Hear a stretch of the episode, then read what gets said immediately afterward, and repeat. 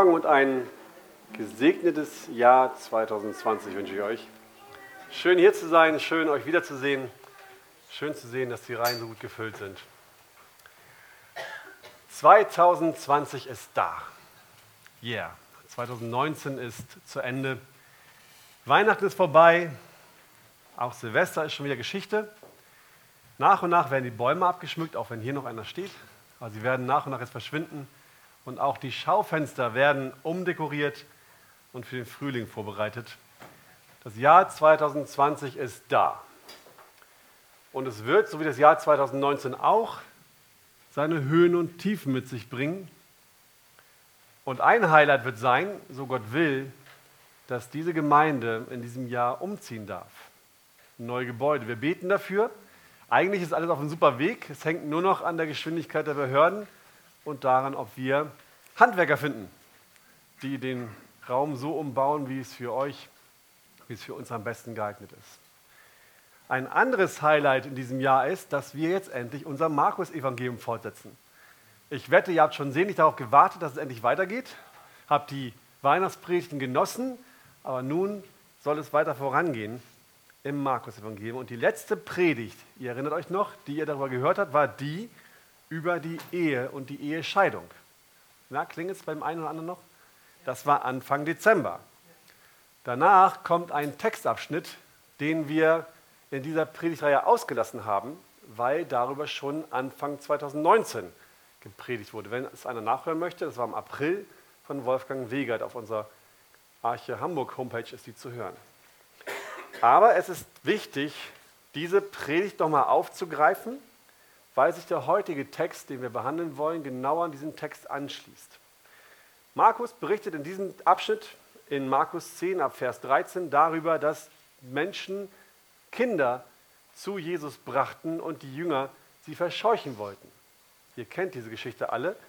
Jesus war über das Verhalten der Jünger sehr verärgert und wurde unwillig über sie, so steht es im Text. Und bevor er die, Jünger, die Kinder dann doch segnete, tadelte er die Jünger, indem er sagte, Wahrlich, ich sage euch, wer das Reich Gottes nicht annimmt wie ein Kind, wird nicht hineinkommen. Markus 10, Vers 15. Was meint Markus hier damit, wenn er sagt, wenn ihr nicht werdet wie ein Kind? Ich denke, dass ihm da zwei Eigenschaften von Kindern besonders vor Augen standen. Erstens, dass Kinder meistens es sehr leicht haben, an Dinge zu glauben, die sie nicht sehen können und die sie nicht verstehen. Wenn ihr ihnen sagt, im Himmel ist Jahrmarkt und sie sind klein genug, dann werden sie es wahrscheinlich glauben. Ich habe früher an den Weihnachtsmann geglaubt und ich weiß, dass mein Schwager böse enttäuscht war, als er alt genug war, um zu verstehen, dass es nicht wahr ist, dass seine Eltern ihn so lange angelogen haben. Also Kinder glauben an Dinge, die sie nicht sehen und nicht verstehen. Aber ich denke, worum es Markus vor allem in diesem Text geht, ist die Tatsache, dass Kinder jedenfalls in, bis zu einem gewissen Alter, sich vollkommen bewusst darüber sind, dass sie von ihren Eltern abhängig sind. Kinder sind abhängig von ihren Eltern. Sie werden nahezu täglich damit konfrontiert, dass sie irgendwelche Dinge nicht alleine können und dass sie wegen irgendwelcher Dinge ihre Eltern um Hilfe bitten müssen. Und das ist auch nicht weiter schlimm, denn normalerweise wissen Kinder ganz genau, meine Eltern sind für mich Sie lieben mich und sie wollen mich versorgen, deswegen kann ich gerne hingehen und sie darum bitten und meine Abhängigkeit von ihnen ruhig ausleben. Das macht nichts. Und nun, nachdem Jesus die Kinder zu sich gelassen und sie gesegnet hatte, schließt unser Text heute nahtlos, ist wirklich ohne einen Abschnitt, ohne eine Pause, an den Text an. Wenn ihr Kraft habt, steht gerne nochmal auf und lasst uns zusammen lesen. Markus 10, die Verse 17 bis 31. Markus 10, 17 bis 31. Und als er auf den Weg hinausging, das ist dieser Anschluss, er war gerade dabei, sie zu segnen und er war gerade fertig und ging nun auf den Weg hinaus, lief einer herzu, fiel vor ihm auf die Knie und fragte ihn, guter Meister, was soll ich tun, um das ewige Leben zu erben? Jesus aber sprach zu ihm, was nennst du mich gut? Niemand ist gut als Gott allein. Du kennst die Gebote. Du sollst nicht Ehe brechen, du sollst nicht töten, du sollst nicht stehlen, du sollst nicht falsches Zeugnis reden, du sollst nicht rauben, du sollst deinen Vater und deine Mutter ehren. Kurzer Einschub, du sollst nicht rauben, finden wir nicht in den Geboten. Andere Übersetzungen sagen, du sollst den Gott, deinen Herrn, lieben von ganzem Herzen und so weiter. Er aber antwortete und sprach zu ihm, Meister, das habe ich alles von Kindheit an getan. Da blickte ihn Jesus an und gewann ihn lieb und sprach zu ihm, eines fehlt dir. Geh hin, verkaufe alles, was du hast und gib es den Armen. So wirst du einen Schatz im Himmel haben. Und komm, nimm das Kreuz auf dich und folge mir nach. Er aber wurde traurig über dieses Wort und ging betrübt davon, denn er hatte viele Güter. Da blickte Jesus umher und sprach zu seinen Jüngern, wie schwer werden die Reichen in das Reich Gottes eingehen. Und die Jünger aber erstaunten über seine Worte. Da begann Jesus wiederum und sprach zu ihnen, Kinder, wie schwer ist es für die, welche ihr Vertrauen auf Reichtum setzen, in das Reich Gottes hineinzukommen. Es ist leichter, dass ein Kamel durch das Nadelöhr geht, als dass ein Reicher in das Reich Gottes hineinkommt. Sie aber entsetzten sich sehr und sprachen untereinander, wer kann dann überhaupt errettet werden? Jesus aber blickte sie an und sprach, bei den Menschen ist es unmöglich, aber nicht bei Gott. Denn bei Gott sind alle Dinge möglich. Da begann Petrus und sprach zu ihm, siehe, wir haben alles verlassen und sind dir nachgefolgt. Jesus aber antwortete und sprach, wahrlich, ich sage euch, es ist niemand, der Haus oder Brüder oder Schwestern oder Vater oder Mutter oder Frau oder Kinder oder Äcker verlassen hat um meinetwillen und um des Evangeliums willen, der nicht hundertfältig empfängt, jetzt in dieser Zeit Häuser und Brüder und Schwestern und Mütter und Kinder und Äcker unter Verfolgung und in der zukünftigen Weltzeit ewiges Leben. Aber viele von den Ersten werden Letzte sein und die Letzten Erste. Lass uns mal beten.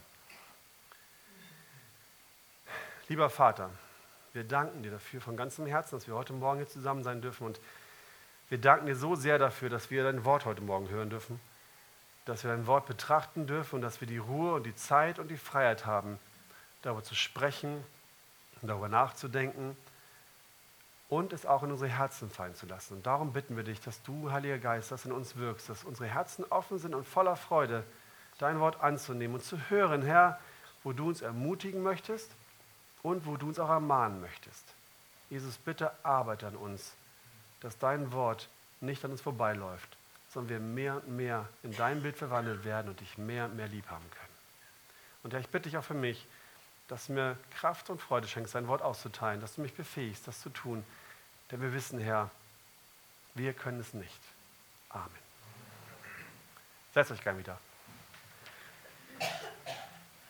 Das Auftauchen dieses jungen Mannes ist für die Jünger und auch für uns heute Morgen eine unschöne Überraschung. Denn Jesus setzt sein Trainingsprogramm für seine Jünger und auch für uns heute Morgen fort. Er bereitet sie weiter darauf vor, dass sie einmal seinen Dienst, den er gerade tut, und seine Gemeinde, die er betreut, fortsetzen und weiter betreuen werden, wenn er nämlich nicht mehr da ist. Und das dauert gar nicht mehr lange. Wir erinnern uns, Jesus ist bereits auf dem Weg nach Jerusalem. Und wenn wir mal nach vorne blättern, nur eine Seite, dann sehen wir, dass in Kapitel 11 der Einzug des Messias in Jerusalem schon kommt. Zu dieser Vorbereitung gehört dazu, dass die Jünger lernen mussten und auch wir lernen müssen, dass wir nicht so, dass die Jünger nicht so großartig sind und nicht so toll sind, wie sie gerne wären. Er hat am Anfang ihnen gezeigt, wie großartig alles ist und wie groß die Dinge sind, die sie tun können, denn er schickte sie fort in Gruppen und ließ sie Dämonen austreiben und auch Kranke heilen. Aber danach mussten die Jünger ziemlich hart durch. Danach war es nicht mehr so lustig für sie, denn in Kapitel 9 versagten sie bei der Heilung des besessenen Knaben. Markus 9, Vers 18. Und ich habe deinen Jüngern gesagt, das war der Vater, sie sollten ihn, den Dämonen, austreiben, aber sie konnten es nicht. Wow, die Jünger, Die Dämonenaustreiber, die Krankenheiler konnten einen Dämon nicht austreiben. Sie haben versagt. Dann auch noch in Kapitel 9 verhandelten diese Jünger, und das ist echt unglaublich, sie verhandelten darüber gemeinsam heimlich, wer von ihnen der Größere sei. Arthur Falk, Björn, komm, wir gehen mal raus und, und diskutieren mal zusammen, wer von uns drei der Größere wäre. Ich finde das so unglaublich arrogant. Äh, und das war, sie haben es gemerkt. Denn danach, als Jesus sagte, was macht ihr denn da? Da wollten sie es nicht sagen. Sie haben gemerkt, wie, wie dumm das eigentlich war. Und diesen eitlen Stolz hat Jesus wieder liebevoll gerügt und gedemütigt. Markus 9, Vers 35. Wenn jemand der Erste sein will, so sei er vor allem der Letzte und aller Diener. Ihr wollt groß sein? Na, dann dient mal allen anderen. Und dann in Kapitel 10 die Geschichte mit den Kindern. Die Jünger waren die, die dafür sorgten, dass Jesus nicht immer von allen möglichen Leuten bedrängt und umringt wurde, nicht immer dauernd von ihnen angesprochen wurde. Und es war auch gut, dieser Dienst war wichtig, dass sie ihm so ein bisschen den Rücken freigehalten haben. Aber in ihrem Stolz hielten sich die Jünger für etwas Besseres und sie wiesen die Eltern mit den Kindern ab. Sie hielten die Kinder für unwürdig, als dass sie zu Jesus kommen dürften. Sie dachten, sie könnten beurteilen, wer denn es wert sei, zu Jesus zu kommen und wer nicht. Und auch hier mussten sie wieder eine Demütigung einstecken und wurden von Jesus getadelt. Nicht das, was sie für würdig hielten, sondern die kleinsten, unwürdigsten sind die, die bei Jesus herzlich willkommen sind. Das alles hatten die Jünger noch gar nicht so richtig verdaut. Es war gerade vorbei, sie haben sich gerade abgewandt, sie waren gerade auf den Weg gegangen. Und da stürmte oder lief, wie der Text sagt, ein junger Mann auf Jesus zu. Jesus gönnte den Jüngern keine Trainingspause. Gerade die letzte Demütigung, schon die nächste Lektion. Und diese Trainingseinheit, beziehungsweise unser Text, hat eine Überschrift oder eine besser Kernaussage. Und die ist folgende. Die Kernaussage von diesem Abschnitt ist, ohne Jesus ist hervorragend nicht gut genug. Ohne Jesus ist hervorragend nicht gut genug. Nachdem Jesus ihn nun also gezeigt hat, dass Großes und Angesehenes für ihn nicht wertvoll ist, zeigt er ihn und uns nun auf eine andere Art und Weise, wer wir eigentlich sind und worum es eigentlich wirklich geht bei ihm. Und dazu wollen wir zuerst diesen einen ansehen, von dem Markus berichtet. Unser erster Punkt trägt daher die Überschrift, ohne Jesus ist hervorragend nicht gut genug der Musterknabe reicher Jüngling. Wie schon gesagt, werden die Jünger in Vers 17 überrascht. Da steht, und als er auf dem Weg hinausging, lief einer herzu, fiel vor ihm auf die Knie und fragte ihn, guter Meister, was soll ich tun, um das ewige Leben zu erben? Wer ist dieser Typ? Was ist das für ein Mensch? Markus sagt nichts darüber. Wo kommt er her? Von wo ist er gekommen? Auch darüber sagt Markus nichts. Es spielt anscheinend keine Rolle. Das Einzige, was wir von Markus erfahren, ist, dass er sehr reich ist. Und zwar sowohl an Häusern und Ländereien, Vers 22, als auch an finanziellen Mitteln, Vers 23. Wir haben Gott sei Dank die anderen Evangelien auch noch, denn in Lukas 18 erfahren wir, Lukas 18, Vers 8, dass dieser reiche Mann zu den Obersten gehört. So bezeichnet er ihn dort. Und von Matthäus 19, Vers 20, dass er jung war. Deswegen auch die Überschrift der reiche Jüngling. Davon erzählt Markus hier nichts. Es handelt sich also um einen reichen, jungen Obersten aus dem Volk der Juden. Umso erstaunlicher, wenn wir das wissen, was wir über sein Wesen erfahren. Nicht über seine Person, wo er kommt, sondern über sein Wesen, sein Charakter. Denn dieser junge Mann verhielt sich überhaupt gar nicht, wie es seinem Stand gebührte. Anstatt vornehm und erhaben auf Jesus zuzugehen und ihn anzusprechen, lief er, vor, lief er zu ihm und fiel vor ihm auf die Knie. Sein Anliegen war ihm so wichtig und so ernst, dass er sich überhaupt nicht darum kümmerte, was die anderen Menschen von ihm denken oder sagen könnten. Seine innere Not war so groß, sie war zu groß, sodass er nicht mehr abwarten konnte, endlich so schnell wie es irgendwie geht zu Jesus zu kommen. Nicht nur, dass er völlig untypisch als einer der höheren Schicht mit wehenden Kleidern zu Jesus lief, nein, er fiel auch noch vor ihm auf die Knie. Oberste fallen nicht vor Menschen auf die Knie. Oberste demütigen sich nicht vor irgendwelchen Leuten. Die anderen Menschen fallen vor den Obersten auf die Knie und nicht umgekehrt. Das Einzige, wo sich Oberste demütigen würden und auf die Knie gehen würden, wäre vor Königen, aber vor niemandem sonst. Doch Jesus schien für diesen Mann höher und besser zu sein als er selbst. Und deshalb unterwarf er sich Jesus, indem er auf die Knie fiel und fragt ihn, guter Meister, was soll ich tun, um das ewige Leben zu erben? Diese Frage erscheint für uns vielleicht erstmal völlig gewöhnlich. Was ist das denn für eine Frage? Das haben wir doch alle schon gefragt, als wir uns bekehrt haben, oder? Wir haben doch alle irgendwann mal gefragt, was muss ich tun? Und haben die Antwort erhalten. Aber in dem Markus-Evangelium ist es das allererste Mal, dass Jesus sowas überhaupt gefragt wird. Nach all den Wundern, die er getan hat, kam bisher noch niemand zu Jesus und fragte ihn, was muss ich tun, um gerettet zu werden?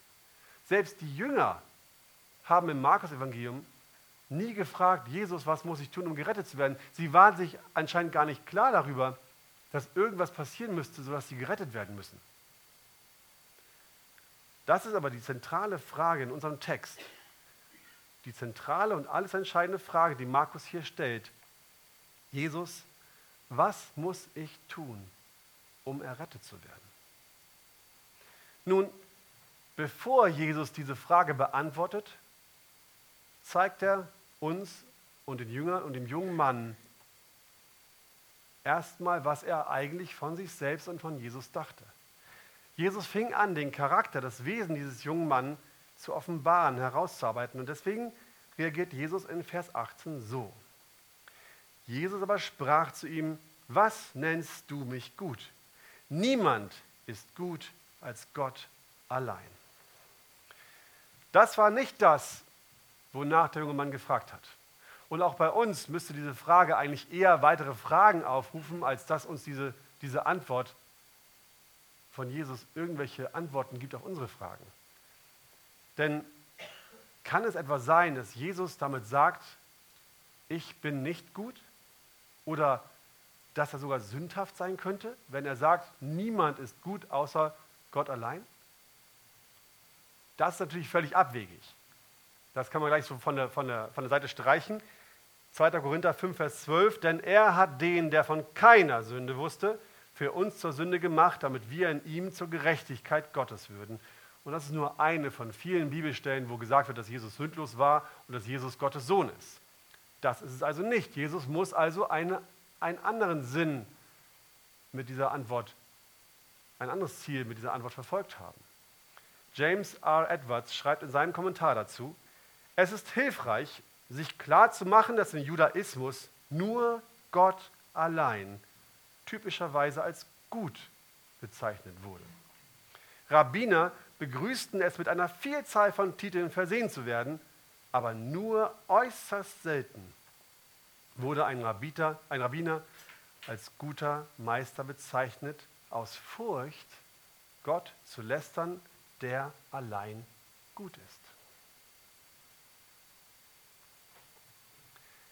Der reiche Jüngling wusste das. Er war ein Jude, er war mit den Traditionen vertraut, er kannte die Gebote. Er wusste, dass nur Gott allein normalerweise mit guter Meister oder gut bezeichnet wird. Aber was er nicht wusste, war, dass Jesus Christus auch Gottes Sohn ist. Davon hatte der junge Mann keine Ahnung. Also, warum spricht dieser Mensch Jesus mit einem Titel an, der allein Gott gebührt. Warum macht er das? Diese Anrede, die er, die er gewählt hat, offenbart ein erstes Problem des Charakters dieses Mannes. Es war ihm, wie gesagt, nicht klar, dass Jesus Gottes Sohn ist, in der Dreieinigkeit Gott selbst. Für ihn war Jesus also wirklich nur, in gewisser Weise nur ein Mensch. Und trotzdem, trotzdem bildete dieser Mann sich ein, bewerten zu können und zu dürfen, einen Menschen mit einem Titel zu bezeichnen, der eigentlich allein Gott zusteht. Der reiche Jüngling verglich andere Menschen, in diesem Fall Jesus, mit sich selbst oder anderen Menschen, die er kannte, und urteilte dann, ob dieser Mensch gut ist oder nicht. Er urteilte darüber, ob Jesus es wert war, als guter Meister angesprochen zu werden oder nicht. Dann fängt Jesus in Vers 19 an, dem Jüngling auf die Frage zu antworten. Er zählt ihm die moralischen Gebote auf, die, die Gebote, die zwischen den Menschen eine Rolle spielen, und sagt damit letztendlich, wenn du das ewige Leben erben willst, dann verhalte dich deinen Mitmenschen gegenüber so, wie Gott es dir geboten hat. Halte die moralischen Gebote, sei ein guter Mensch, dann kannst du das ewige Leben haben. Eigentlich, und das habe ich schon viel oft gedacht, wenn ich diesen Text gelesen habe, eigentlich würde ich jetzt erwarten, dass dieser Mann jetzt merkt, wer er eigentlich ist und einen Rückzieher macht. Denn wenn wir uns diese Liste mal durchlesen, dann ist das doch eine ganze Menge, wo der Anspruch sehr hoch liegt. Du sollst nicht töten. Okay, das ist vielleicht noch eine Sache, die hat noch keiner von uns gemacht. Ehebrechen ist auch nicht so häufig da, aber du sollst nicht stehlen. Steuererklärung? Gewissenhaft ausgefüllt? Schon mal einen Apfel geklaut früher als Kind? Oder irgendwas anderes von den Eltern mitgehen lassen? An die Naschi-Schublade gegangen, ohne Erlaubnis zu haben? Du sollst nicht stehlen. Du sollst nicht falsches Zeugnis reden über andere Menschen. Muss ja nicht absichtlich gewesen sein. Kann ja auch sein, dass man irgendeinen Klatsch und Tratsch geglaubt hat, der vielleicht doch nicht wahr war und ihn weitererzählt hat. Über einen Menschen. Du sollst nicht falsch Zeugnis reden. Also mir fällt es schwer zu sagen, habe ich alles gehalten.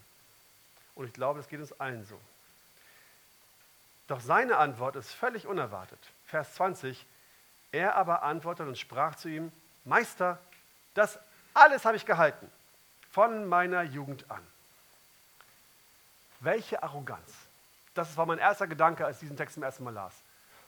Was ist das für ein Mann, der so arrogant von sich behauptet, ich habe alle Gebote gehalten von Jugend an.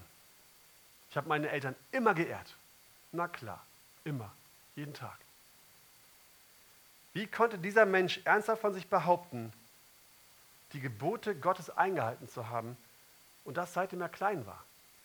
Niemand kann sie doch wirklich allen Ernstes für so gut halten, dass er so eine Antwort gibt, auch noch einem Mann, wo er sagt, guter Meister, einem Vorbild in seinem Handeln und Wandeln.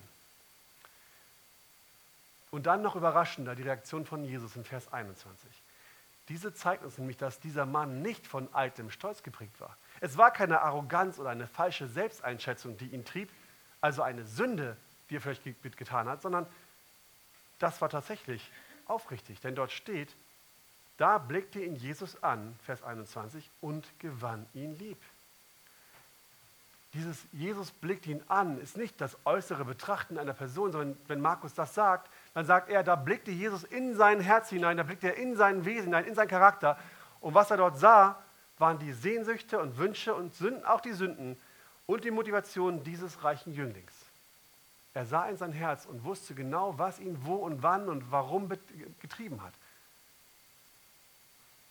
Jesus sah, dass er nicht wirklich ohne Sünde war, aber er sah auch, dass dieser Mann tatsächlich von ganzem Herzen, wirklich von der tiefsten Tiefe seines Herzens aufrichtig Jesus gefallen und Gottes Gebote halten wollte.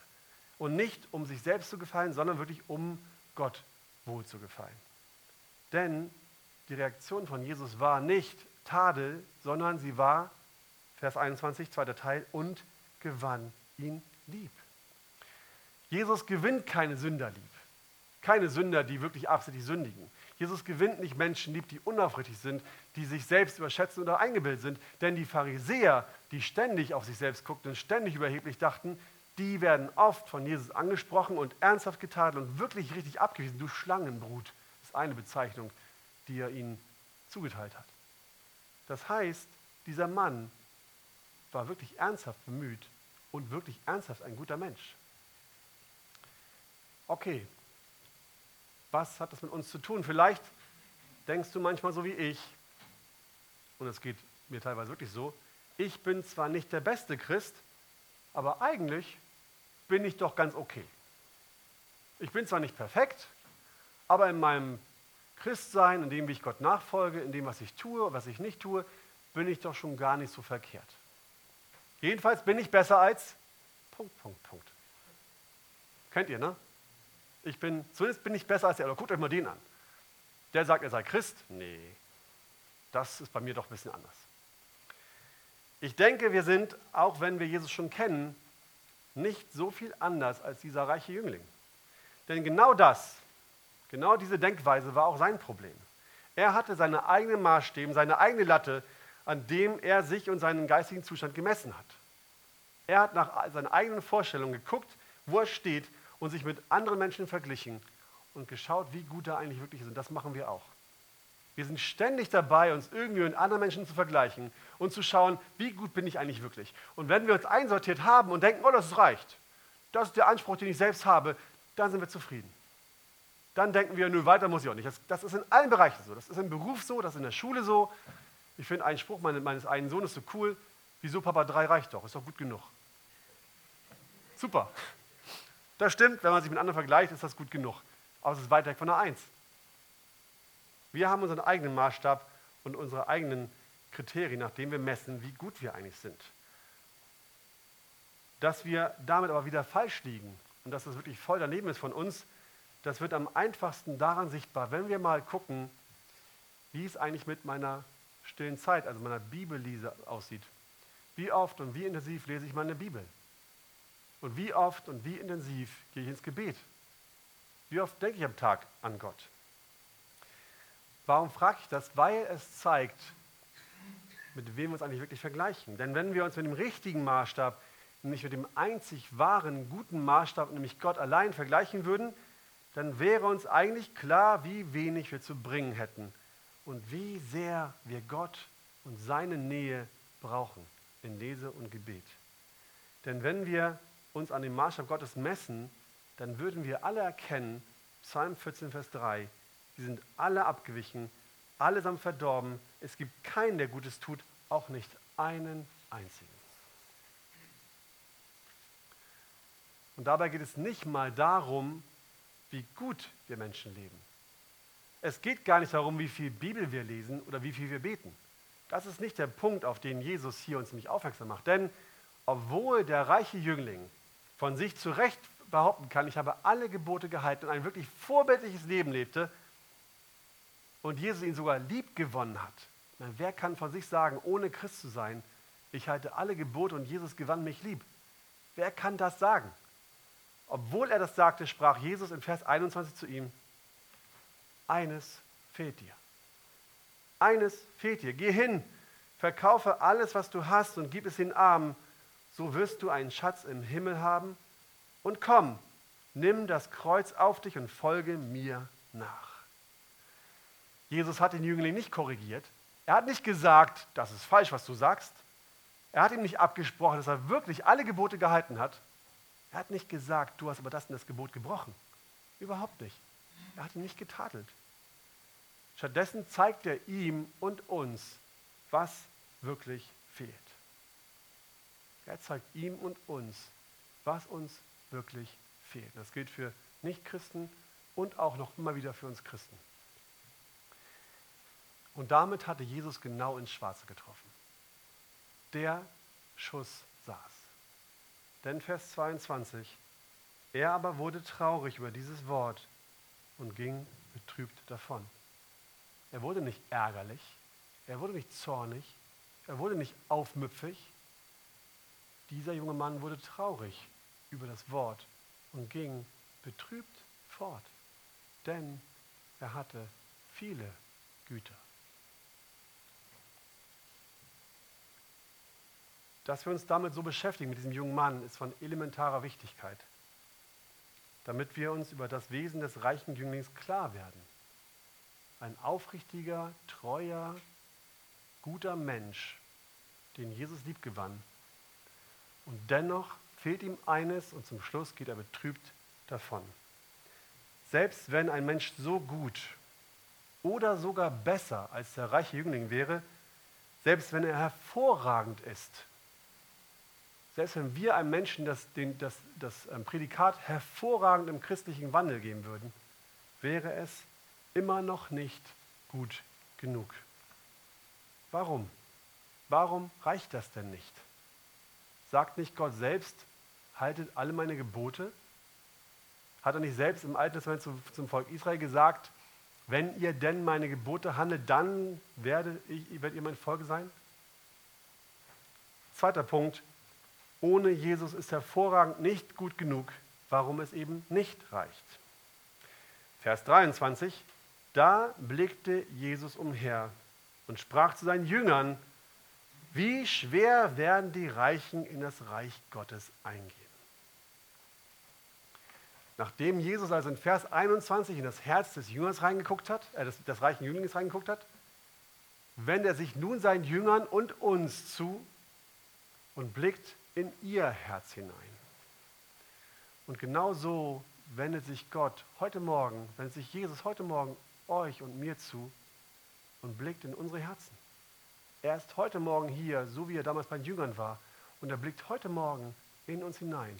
Er schaut uns nicht von außen an, nicht unsere Masken, nicht das, was wir Tolles getan haben. Er blickt ins Herz hinein und sieht, was da drin ist. Wie sieht es in den Herzen der Jünger aus?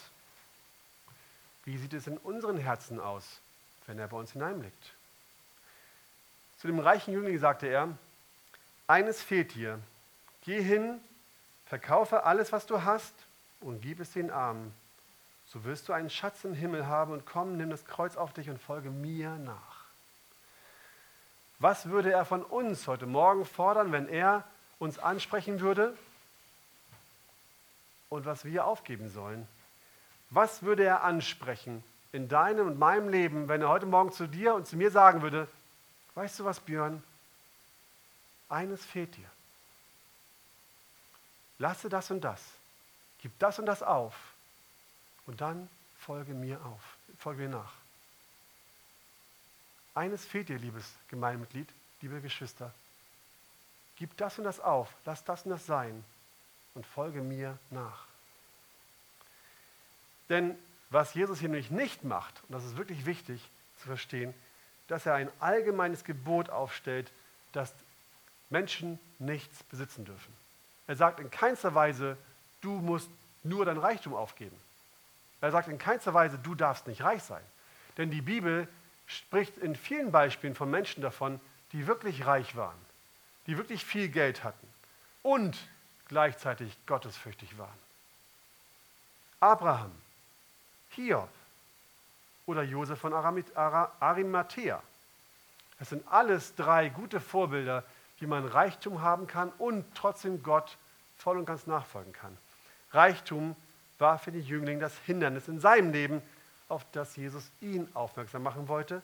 Bei dir und bei mir kann es etwas vollkommen anderes sein, was ganz anderes. Es kann sein, dass euch Geld vollkommen egal ist und ihr mit in, in größter Armut vollkommen zufrieden werdet. Und trotzdem sagt Jesus zu euch und zu mir, eines fehlt dir. Und hier kommen wir zum Kern des Problems, um das es Jesus geht. Äußerlich mag der junge Mann ein hervorragendes Leben geführt haben, aber wie sieht es eigentlich mit dem ersten Gebot aus? Du sollst keine anderen Götter haben neben mir. 2. Mose 20, Vers 3. Jesus wusste, dass der Jüngling einen anderen Gott hatte, nämlich das Geld. Und deswegen hat er auch angefangen, so nach und nach den Charakter herauszustehen und zu zeigen, so, du bist doch nicht ganz so gut, wie du eigentlich von dir denkst. Denn eines fehlt dir. Seine Gedanken drehten sich jeden Tag um seinen Besitz. Das Wohlergehen dieses jungen Mannes war davon abhängig, wie reich er war. Seine Sicherheit steckte im Geld, nicht in irgendwelchen anderen Dingen. Seine Prio seine erste Prio war das Geld. Sie war völlig falsch angeordnet in seinem Leben. Und obwohl er von Herzen, und das sagt Jesus ja ganz klar, obwohl er von Herzen wirklich Gottes Weg gehen wollte und seine Gebote halten wollte, saß trotzdem ein anderer Götze auf dem Thron des Herzens dieses Mannes. Besitz und Geld waren sein Gott geworden.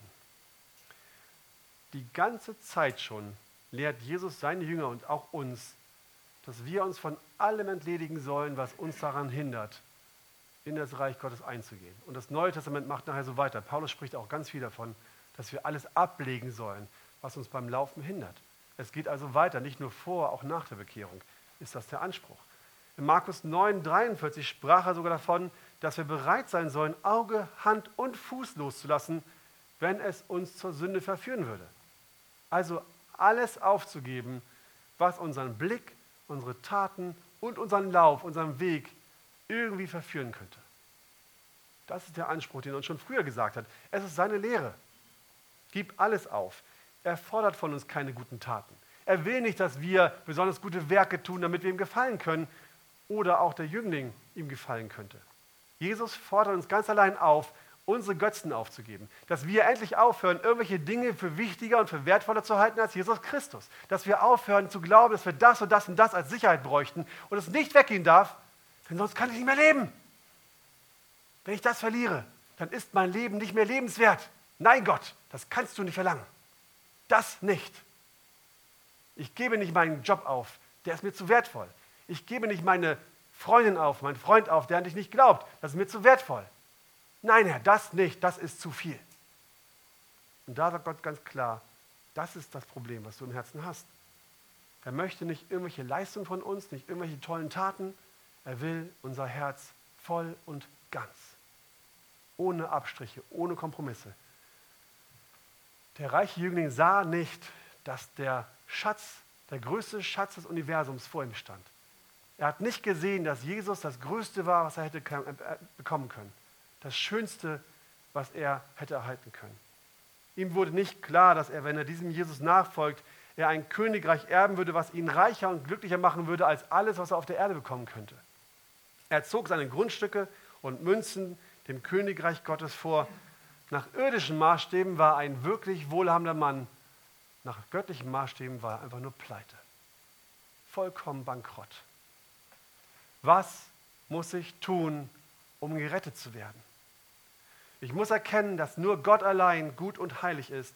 Und ich muss meine Götzen loslassen und Jesus alleine nachfolgen. Das ist das, was Jesus heute Morgen sagt. Was muss ich tun, um gerettet zu werden? Erkenne, dass nur Gott gut ist und lass deine Götzen los. Setz nicht andere Dinge auf den Thron deines Herzens, sondern Gott allein, der allein dahin gehört. Das klingt schön einfach. Mach doch einfach. Und ist doch so schwer. Es ist so schwer, das zu tun. Nochmal Vers 23. Da blickte Jesus umher und sprach zu seinen Jüngern, wie schwer werden die Reichen in das Reich Gottes eingehen. Und als die Jünger das hörten, lesen wir Vers 24, die Jünger aber erstaunten über seine Worte. Die ganze Zeit standen die Jünger neben Jesus. Sie haben das alles verfolgt. Sie haben gesehen, wie dieser Mann angelaufen kam. Sie haben gehört, was der Mann sagte. Sie haben gesehen, wie Jesus ihn anblickte. Sie haben gesehen, ey, der tadelt ihn gar nicht. Wir haben so viel eingesteckt die ganze Zeit und Jesus macht nichts. Er guckt ihn liebevoll an. Was muss das für ein Mann sein? Was muss das für ein Mensch sein, dass Jesus so reagiert? Der ist ja auf unserer Messlatte ganz weit oben.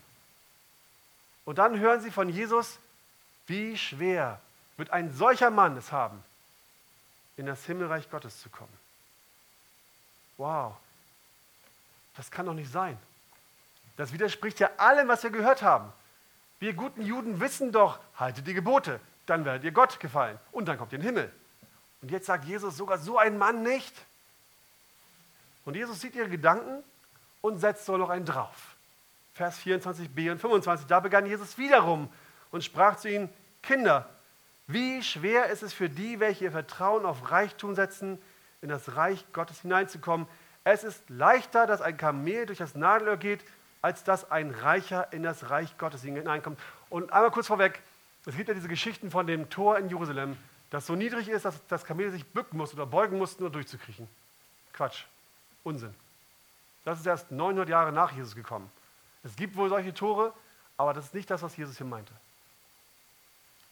Denn das, ich habe auch gedacht, so, so ein Unsinn, die Kamele können doch ihren Reichtum danach wieder raufpacken. Was ist denn da gewonnen? Gar nichts. Was Jesus hier meint, ist ein unglaublicher Vergleich von Unmöglichkeit. Jesus wollte ihnen etwas sehr, sehr deutlich machen. Das Kamel war nämlich damals das größte Tier, was sie kannten. Es gab für sie kein größeres Tier, Elefanten waren noch nicht da. Das war das größte lebende Wesen auf der ganzen Erde. Und das Nadelöhr war die winzigste Öffnung auf der ganzen Welt, die sie kannten. Das größte Tier, was sie kannten und die kleinste Öffnung, die es für sie gab. Und nun sagte Jesus, es ist schwerer für Menschen, die reich sind, das größte Wesen der Welt durch das kleinste Loch der Erde zu pressen. Da wussten die Jünger, unmöglich. Das geht gar nicht. Er machte auf diese Art und Weise klar, dass es absolut unvorstellbar war, dass ein Mensch wie der reiche Jüngling doch gerettet werden könnte. Für Menschen, die sich auf Reichtum, für Menschen, die sich auf Menschen, für Menschen, die sich auf Beruf, Status oder irgendwas anderes verlassen als auf Christus, ist es unmöglich, in das Reich Gottes zu kommen. Die Jünger waren geschockt. Die waren völlig neben der Spur. Vers 26. Sie aber entsetzten sich sehr und sprachen untereinander, wer kann dann überhaupt gerettet werden?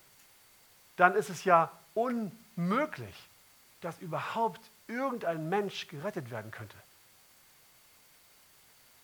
Und sie merkten, auch wir können dann ja gar nicht gerettet werden. Und wir heute Morgen sollten auch merken, auch wir könnten uns noch so anstrengen, wir könnten nicht gerettet werden.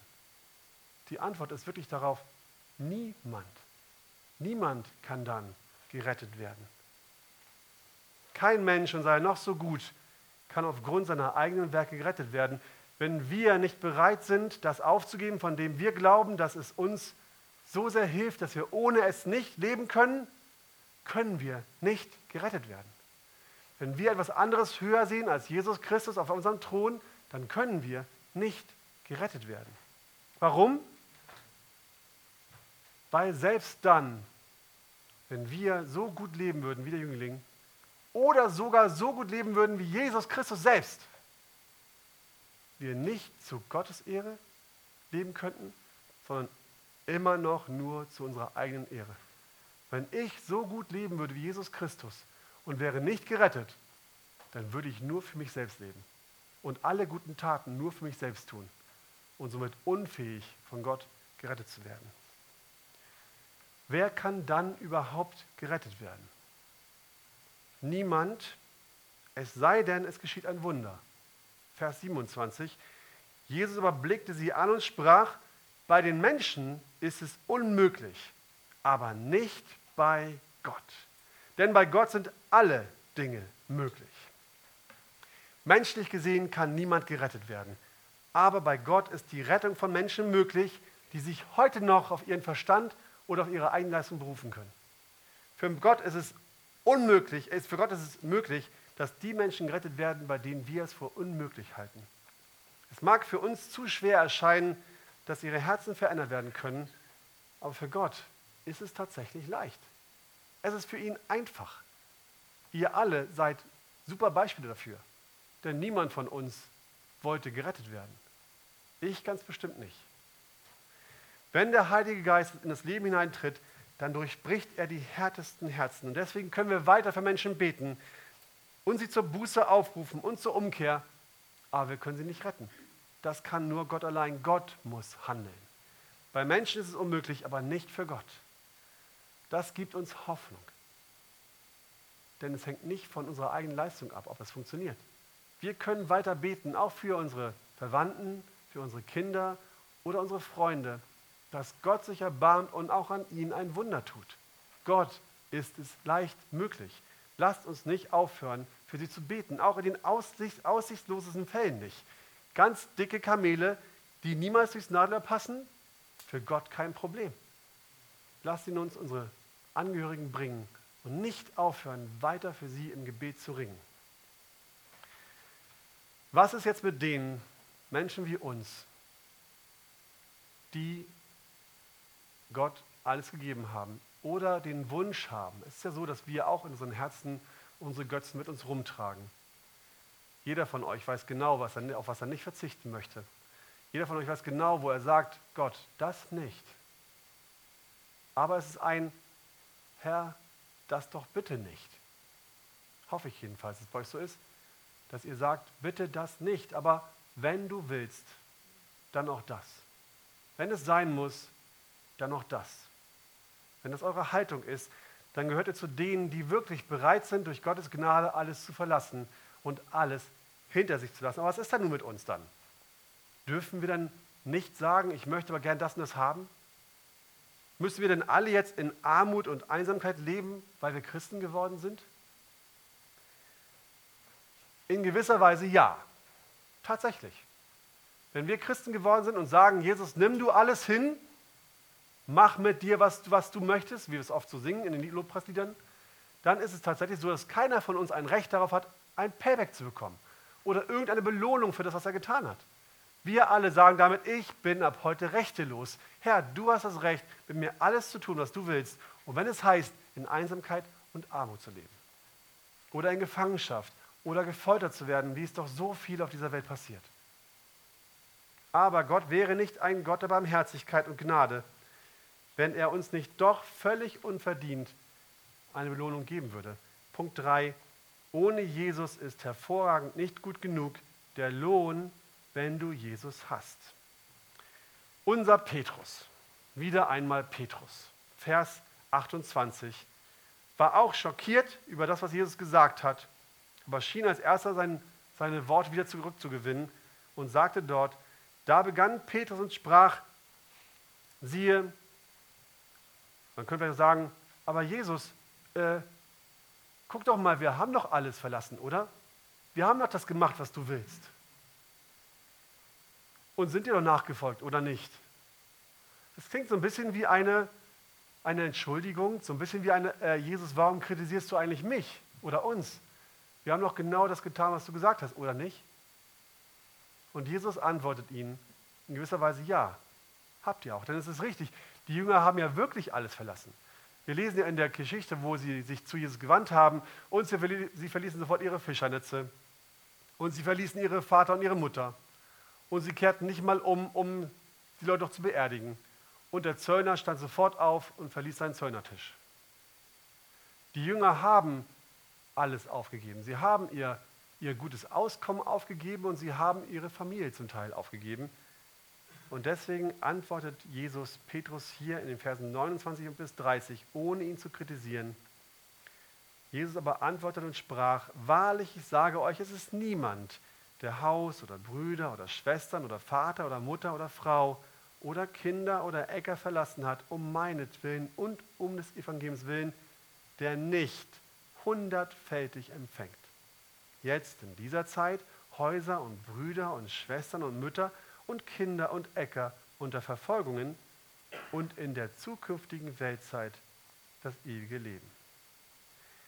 Jesus macht uns hier, die wir ihm nachfolgen, die wir für ihn alles aufgegeben haben, ein wunderbares Versprechen. Was wir loslassen, entgeht ihm nicht. Was wir opfern, übersieht er nicht. Er weiß genau, wie schwer es für uns teilweise war, ihm nachzufolgen, wie, wie schwer es noch sein wird, das zu tun. Und er wird, er verspricht uns hier, dass er es hundertfältig zurückgeben wird.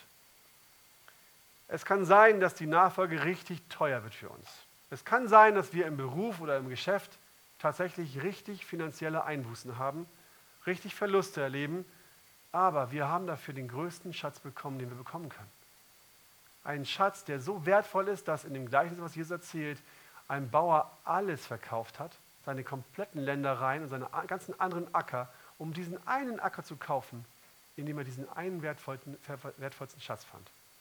So groß ist der Schatz Jesus Christus, den wir erhalten haben. Wir sind Miterben des Reiches Gottes. Wir müssen uns diese Wahrheiten immer wieder predigen. Wir sind Königskinder, wir sind Prinzessinnen und Prinzen.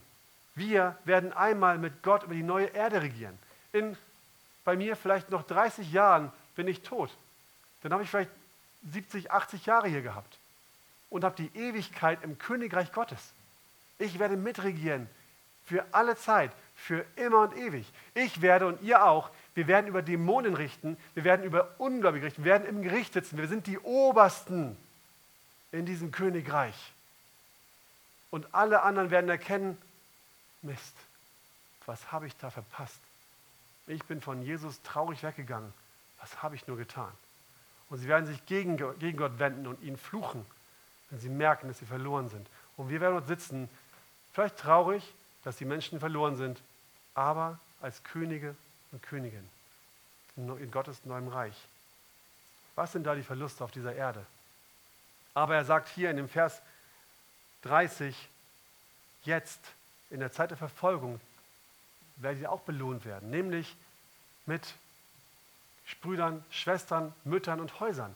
Es gibt welche unter uns, die für ihren Glauben Familie verloren haben.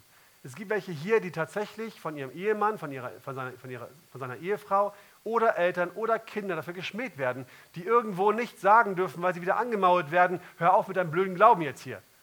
Die tatsächlich in Häusern nicht mehr willkommen sind, weil sie Jesus Christus nachfolgen. Und guckt euch mal um hier. Darf ich vorstellen, eure Familie, eure Geschwister, eure Mütter im Glauben, eure Väter im Glauben, eure Kinder im Glauben, da draußen sitzen sie. Ihr habt nicht verloren. Keiner von uns hat irgendwas verloren. Wir haben alle gewonnen. Wir haben neue Häuser gewonnen. Das heißt nicht, dass wir Besitz haben werden, aber was denkt ihr, was passiert, wenn ihr mal wohnungslos werden würdet? Glaubt ihr allen ernst, dass einer von euch auf der Straße leben müsste? Wenn einer von uns in Not gerät, was passiert denn in einer Gemeinde, die funktioniert? Da sind zig andere, die sagen, wow, ich habe ein Zimmer, du kannst bei mir leben. Du bist herzlich willkommen. Menschen, die alleine sind, die einsam sind, werden aufgefangen in Familien. Menschen, die vielleicht keinen anderen mehr haben, finden in der Gemeinde neue Freunde. Das ist nicht immer so, ich weiß. Wir sind noch nicht im Himmel, aber grundsätzlich ist das so. Wir haben vielleicht was verloren an Verwandtschaft und Freunden, aber wir gewinnen ganz viele neue Freunde und Verwandte hinzu. Das ist der Lohn, der uns erwartet auf dieser Welt. Und wir dürfen wissen, dass Jesus Christus uns niemals allein lässt. Wir haben Not, wir haben Bedürfnisse, wir haben Leid. Einer verlässt uns nie. Jesus ist immer bei uns und er wird uns geben, was wir zum Leben wirklich brauchen wo er glaubt, das ist wichtig, dass du leben kannst. Eine Warnung gibt Jesus doch noch und in gewisser Weise auch noch eine Ermutigung. Vers 31. Aber viele von den Ersten werden Letzte sein und die Letzten Erste. Die heute noch Mächtigen, Reichen und Schönen, die Jesus nicht kennen und die auch nicht kennenlernen wollen, werden irgendwann die Letzten sein. Sie werden zähneknirschend in aller Ewigkeit in der Hölle verbringen und arm und alleine sein und nicht mehr das haben, was sie hier besessen haben. Aber die, die bereit waren, Jesus, für Jesus alles loszulassen, ihren Besitz aufzugeben, die werden im Himmelreich mit ihm regieren und in vollkommener Freude, in vollkommener Herrlichkeit, ohne Leid, ohne Schmerzen, ohne Trauer, ohne irgendwas Böses mit Jesus für immer zusammenleben. Geh hin, verkaufe alles, was du hast und komm und nimm dein Kreuz auf dich. Das war der Ruf, des, den Jesus an die Jünglinge gegeben hat. Und das ist der Ruf, den, der auch an uns heute erschallt. Er liebte sein Geld mehr als Gott. Deswegen konnte er es nicht tun. Bei dir und mir sind es vielleicht andere Bereiche, die uns ziehen oder halten, Jesus wirklich vollkommen und ganz nachzufolgen. Zu dir sagt Jesus heute Morgen vielleicht, sag deinen Freunden, dass ich auf diese Party nicht kommen werde und folge mir nach. Oder sag deinem Freund, deiner Freundin, deinem Partner sozusagen, ich bewahre meinen Körper auf bis zur Hochzeit und folge mir nach. Oder ich kann nicht mit dir zusammen sein, weil du nicht wirklich Jesus kennst und folge ihm nach. Oder sag in deinem Geschäft oder in deinem Beruf, ich steige bei diesen Betrügereien aus und folge Jesus nach. Bitte, ihr lieben Geschwister oder die, die vielleicht Jesus noch nicht ganz kennt, macht nicht denselben Fehler wie dieser Jüngling. Dreht euch nicht traurig und betrübt um und geht davon. Heute Morgen ist Zeit, umzukehren ihm euer Leben neu zu weihen oder vielleicht sogar das erste Mal zu weihen und ihm nachzufolgen. Wenn du das heute Morgen merkst, dann dreh dich um. Dreh um und laufe zu Jesus und folge ihm nach. Sage, ich möchte dich, Herr, ich möchte allein dir vertrauen, was auch immer es kostet. Amen.